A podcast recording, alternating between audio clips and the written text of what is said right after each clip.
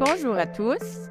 Alors, euh, je suis contente aujourd'hui de pouvoir euh, vous parler sur une série de balados, Le point sur le diabète, où on va se pencher sur les dernières avancées en matière de pratiques exemplaires dans le domaine du soin du diabète personnalisé. Alors, ce soir, on veut surmonter les défis posés par le diabète de type 1. Alors, mon nom est Chantal Godin, je suis endocrinologue au, euh, de l'Estrie-Chu, donc à Sherbrooke, et je suis accompagnée de Marie-André Corbeil, endocrinologue également, au 6 Montérégie Centre, au site du Haut-Richelieu. Alors, euh, bonjour, euh, docteur Corbeil.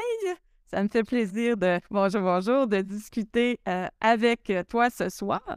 Donc, on sait, hein, on suit beaucoup de diabète de type 1, c'est quand même beaucoup de travail, etc. Et en fait, la première question ce soir, ce serait c'est quoi les, aspects qui sont souvent négligés dans le suivi de ces patients-là, nos fameux diabétiques de type 1? Oui, alors euh, effectivement, euh, c'est des personnes euh, qui représentent parfois des, challenges, là, si on me permet le mot. mais si on parle du point de vue médical, donc moi, je pense que c'est celui de la surveillance des complications chroniques là, entraînées par un contrôle glycémique sous-optimal. Donc, je fais référence, là, bien sûr, à la neuropathie, la rétinopathie. Euh, et aussi, euh, possiblement, euh, l'enseignement de l'examen des pieds et l'examen des pieds lui-même, qui peuvent être des aspects pouvant être délaissés, que je dirais, plutôt que négligés. faute souvent de temps et de, ressources, là, on va se le dire. Hein. Donc, puis en plus, ce qui rend ça un peu plus difficile, c'est que les symptômes de ces complications-là sont souvent insidieux ou bien absents euh, jusqu'au moment où est-ce que malheureusement, euh, c'est bien installé. Et euh, ben, ça, c'est ça fait en sorte que vu qu'il n'y a pas tellement de symptômes, ben, souvent, c'est pas trop mentionné dans les visites de suivi de, la part des patients. Fait qu'il faut être vraiment proactif là, là-dessus. donc, c'est pour ça que je trouve, puis on est tous d'accord là-dessus, que les équipes multidisciplinaires qui gravitent autour des, diabétiques là, sont tellement importantes là, pour euh, prévenir la survenue de ces complications ou bien au moins euh, les prendre en charge rapidement si on voit euh, qu'elles surviennent. Donc, c'est important de bien sensibiliser les patients là-dessus. Ah oui, oui, l'enseignement est prioritaire. Puis je dirais que souvent, on fait un gros enseignement initialement au diagnostic, mais après, il faut reviser ça au moins aux deux à trois ans. C'est peut-être quelque chose des fois qu'on oublie de référer les gens pour euh, une revision de ça. Oui. Pardon, quand les complications arrivent, là, ça a plein d'impact pour les patients. Ah oui, oui, évidemment. Euh, puis, euh, justement, un autre aspect important dans le quotidien des patients type 1 dans leur, qui vivent avec cette maladie-là, euh, c'est de considérer les impacts qui sont possibles euh, au niveau de leur travail. Donc, vraiment important de valider avec eux quelle sorte de travail ils font, quel est l'horaire de leur travail, les horaires rotatifs, les horaires de nuit. Euh, est-ce que l'activité physique durant leur travail, elle est variable d'un jour à l'autre? Ils sont soit assis toute l'après-midi ou en train de déballer des boîtes et donc dépenser beaucoup d'énergie? Des fois, leur horaire de repas est très court, précipité, donc ils ont à peine le temps euh, de manger, d'injecter leur insuline. Euh, souvent, il y a un degré important d'incompréhension de la part des employeurs, malheureusement. C'est un manque de connaissances, certainement, mais ça peut créer beaucoup de, friction et de stress là, euh, de la part du côté des diabétiques. Et je dirais que ça favorise plus facilement les épuisements professionnels. Là, on en voit fréquemment. Ou bien ça fait des gens qui acceptent un peu par dépit des emplois qui ne sont pas vraiment à la hauteur de ce qu'ils voudraient faire ou ce qu'ils pourraient faire parce que c'est plus pratique là, pour euh, leur, euh, leur, maladie. On sait que les diabétiques de type 1, souvent, c'est euh, de jeune âge, donc ça pose d'autres défis là, quand ils deviennent adultes. Ah oui, absolument. donc, c'est ça, justement, la, réalité là, qu'on observe. Nous, on travaille en milieu euh, adulte, hein, euh, euh, mais la transition du passage du milieu pédiatrique, c'est souvent, souvent problématique. malgré qu'il y a quand même plusieurs programmes de transition qui ont été élaborés là, un peu partout dans la province, ça reste que, en tout cas, dans mon expérience, puis je trouve que Chantal aussi, tu en as vu plusieurs jeunes dans la vingtaine qui sont un peu perdus, errants. puis je trouve ça tellement dommage parce que je leur dis souvent de perdre un temps précieux pour leur avenir. Là. et malheureusement, parfois, ça laisse le temps aux complications de s'installer et devenir très morbide à un trop jeune âge. Là, et ça peut être malheureusement irréversible. Oui, c'est tout une chose, tout un passage. Oui, effectivement. Il y a beaucoup de difficultés que nos euh, type 1 euh, font face. Euh, si on voudrait dire, c'est quoi les principales difficultés là, quand on est diabétique de type 1 finalement?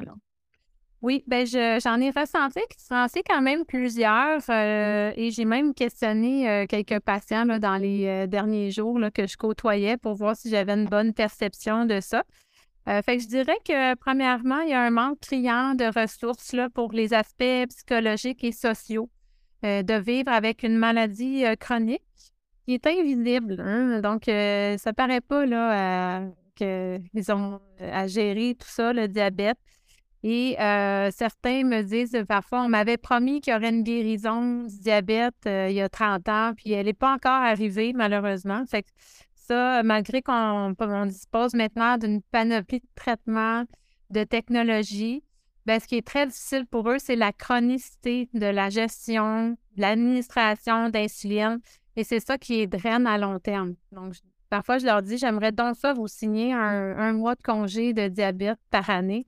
Euh, donc, pouvoir manger ce qu'ils veulent à l'heure qu'ils veulent sans se soucier de rien, ça serait, ça serait magique, mais malheureusement, c'est pas possible. Euh, fait que ça, ça en est une, une, difficulté, euh, je crois. Une autre que je rencontre euh, souvent chez des adultes qui ont des familles, des enfants, un travail, ben, ils me disent qu'ils se sentent seuls dans leur maladie. Puis ça, j'ai réalisé ça il n'y a pas si longtemps. Donc, en jasant avec eux, malgré qu'ils sont entourés de leur famille, ben, ils ne vivent pas de la même façon concrètement. Les repas, les fêtes, etc., la cabane à sucre qu'on vit présentement. Donc, euh, ils doivent toujours réfléchir lorsqu'ils mangent, lorsqu'ils bougent, euh, partir en excursion à la montagne, ça peut devenir quelque chose de très compliqué. Euh, et euh, parce que ça fait tellement varier leur glycémie à court et à long terme. puis, donc, il y a un certain isolement, puis il y a un manque de, de groupe d'entraide. C'est fou à dire, hein, malgré l'omniprésence des médias sociaux, des moyens qu'il pourrait y avoir pour qu'ils se créent facilement des groupes d'entraide. Il y a des groupes de discussion, je pense, mais euh, quelqu'un qui se sent isolé, ben, on dirait qu'ils ne savent pas vraiment vers qui où aller ou euh, vers qui s'adresser. Et puis ça, j'ai vraiment souvent observé que ça amène à une perte de motivation et parfois à de la dépression. Donc, euh, essayer de créer un réseautage, c'est pas facile. Hein, donc, ça aussi, je pense que c'est une difficulté pour laquelle il n'y a peut-être pas vraiment de ressources. Non, ils vivent vraiment le propre problème. Puis, comme tu as raison, ils ne sont pas très bien quand ils sont en hyper, mais il y a surtout aussi un gros problème dans le vécu des hypoglycémies. Oui, absolument. Donc, euh, s'ils en ont vécu des hypos, ça entraîne une crainte euh, qui est très, très importante, euh, une détresse pour la personne elle-même et aussi à tout son entourage. Donc, ça dépend euh, de comment ça a été géré, comment c'est arrivé un épisode d'hypoglycémie, surtout si c'est sévère, mais euh, il y a même des patients qui développent une sorte d'équivalent de stress post-traumatique à la suite d'un tel événement. Et puis, malheureusement, ça peut prendre des années avant de surmonter cette peur-là. Donc, c'est des gens qui maintiennent leur glycémie beaucoup trop élevée à notre sens. Euh, et donc, euh, ça, vraiment, il euh, faut s'occuper de ça activement quand on détecte ce problème-là. Les équiper des meilleurs outils là, pour prévenir le survenue de d'autres événements d'hypoglycémie sévère surtout. Bien, justement, on parle de nouveaux outils. Heureusement, il y a quand même eu une évolution dans le traitement du diabète de mm-hmm. type 1 envers et contre tous. je ne sais pas si tu veux me parler de tout ça, puis aussi peut-être toute euh, les problèmes d'assurance à travers tout ça, que ce soit la RMQ ou même les assurances privées là, à ce moment-là. Oui, absolument. Donc, euh, oui, euh, comme tu dis, l'avènement, enfin, là, dans les dernières années, la technologie en diabète, ça a ouvert énormément d'horizons, des espoirs là, pour les diabétiques de type 1 d'améliorer leur espérance de vie en bonne santé. Bien beau vivre vieux, mais en bonne santé, c'est encore plus important. Donc, il y a tous les systèmes de surveillance de la glycémie, donc le Flash Freestyle Libre, le Dexcom et celui de Medtronic sont disponibles au Canada. donc, c'est des outils très précieux, pas encore parfaits, mais quand même, euh, ça, a toute sa place pour faciliter la gestion euh, de l'insuline et diminuer justement les craintes d'hypoglycémie de la personne et de son entourage. Donc, je dis souvent aux patients, ben vous, c'est comme si je vous donnais des lunettes pour voir de loin, de proche et enfin savoir vers où vous allez précisément. Alors, c'est la même chose pour euh, gérer leur glycémie et leur dose d'insuline. Donc, ça améliore beaucoup leur qualité de vie. Et certains euh, qui ont accès peuvent payer euh, les systèmes de glycémie en continu à des pompes à insuline, euh, dont les dernières versions permettent même l'administration automatique là, de l'insuline via les glycémies qui sont transmises par les systèmes en continu. Alors, ça permet des niveaux de contrôle inégalés auparavant, inespérés, je dirais.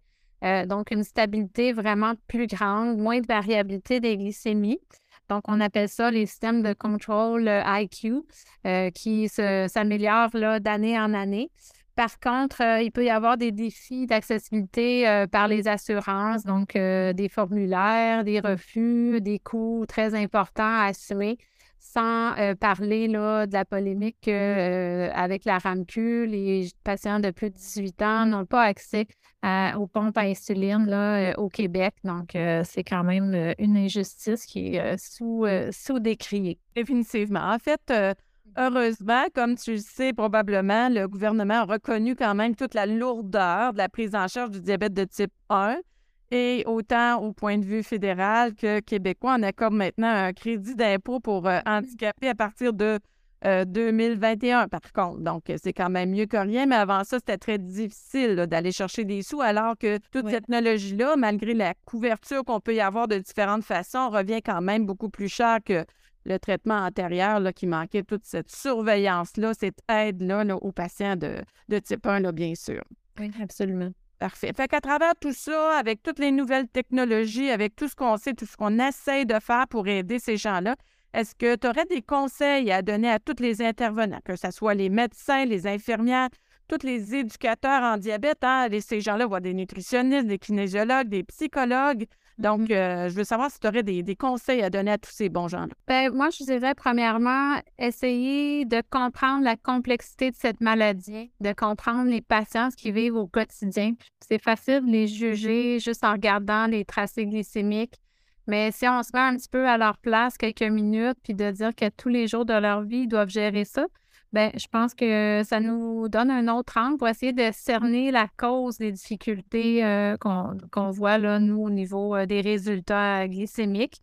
Donc, euh, ça peut être l'anxiété, ça peut être une dépression, peut-être qu'ils vivent beaucoup de stress, des deuils. Donc, il y a des multiples possibilités qu'il faut explorer là, quand on est quelques minutes avec eux pour, bien sûr, mieux les outiller en conséquence de ce qu'on découvre.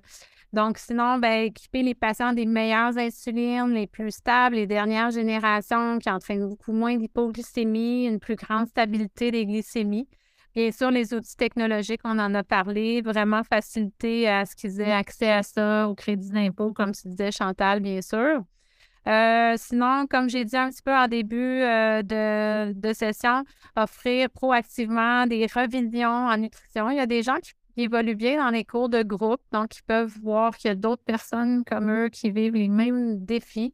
Alors, certains répondent très bien à ça, d'autres vont mieux dans un profil plus individuel. Euh, donc, euh, être toujours en mode proactif solution euh, en équipe multi, ça, c'est très, très important. Ne faut pas oublier nos jeunes femmes en âge de procréer. Il faut planifier les grossesses avec elles, leur expliquer tout ce qu'il faut faire avant, pendant. Euh, les grossesses et après, donc les assister euh, dans ces projets-là. C'est très possible, comme je l'ai dit, mais ça peut être euh, plus sportif, entre guillemets. et essayer là, de justement être à l'affût des réseaux de soutien qui pourraient être dans nos communautés. S'il n'y en a pas, euh, peut-être trouver des patients partenaires. Je l'ai un petit peu fait euh, avec ma clientèle. C'est pas toujours évident. Euh, mais bref, être à l'affût de ça. Et bien sûr, travailler en équipe multi, on ne dira jamais assez. c'est sûr que c'est la une des clés pour bien, bien entourer nos patients diabétiques de type 1.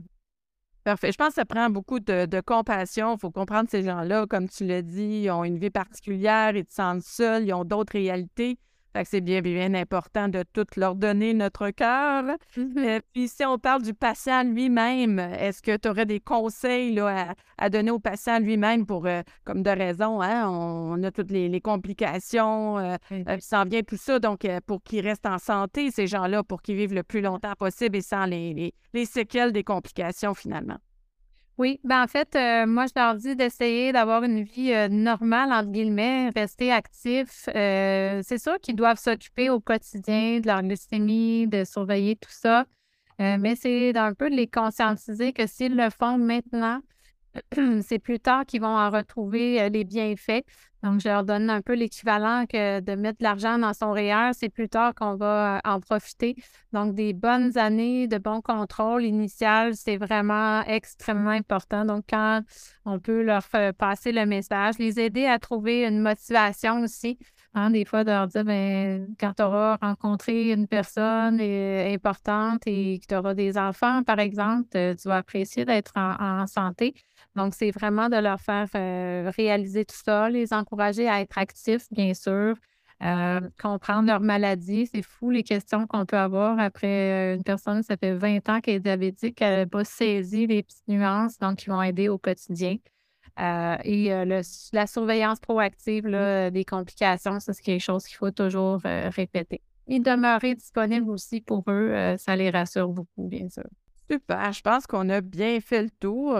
Alors, je remercie tout le monde d'avoir écouté. En fait, c'est le dernier épisode euh, du balado Le point sur le diabète. On espère que notre discussion euh, vous a plu. En fait, docteur Corbeil, euh, je pense que vous avez très bien exposé la chose, les défis, etc. Et n'oubliez pas de vous abonner à notre, notre balado sur iTunes, Spotify ou Google et restez à l'affût des prochains épisodes. Merci à tous.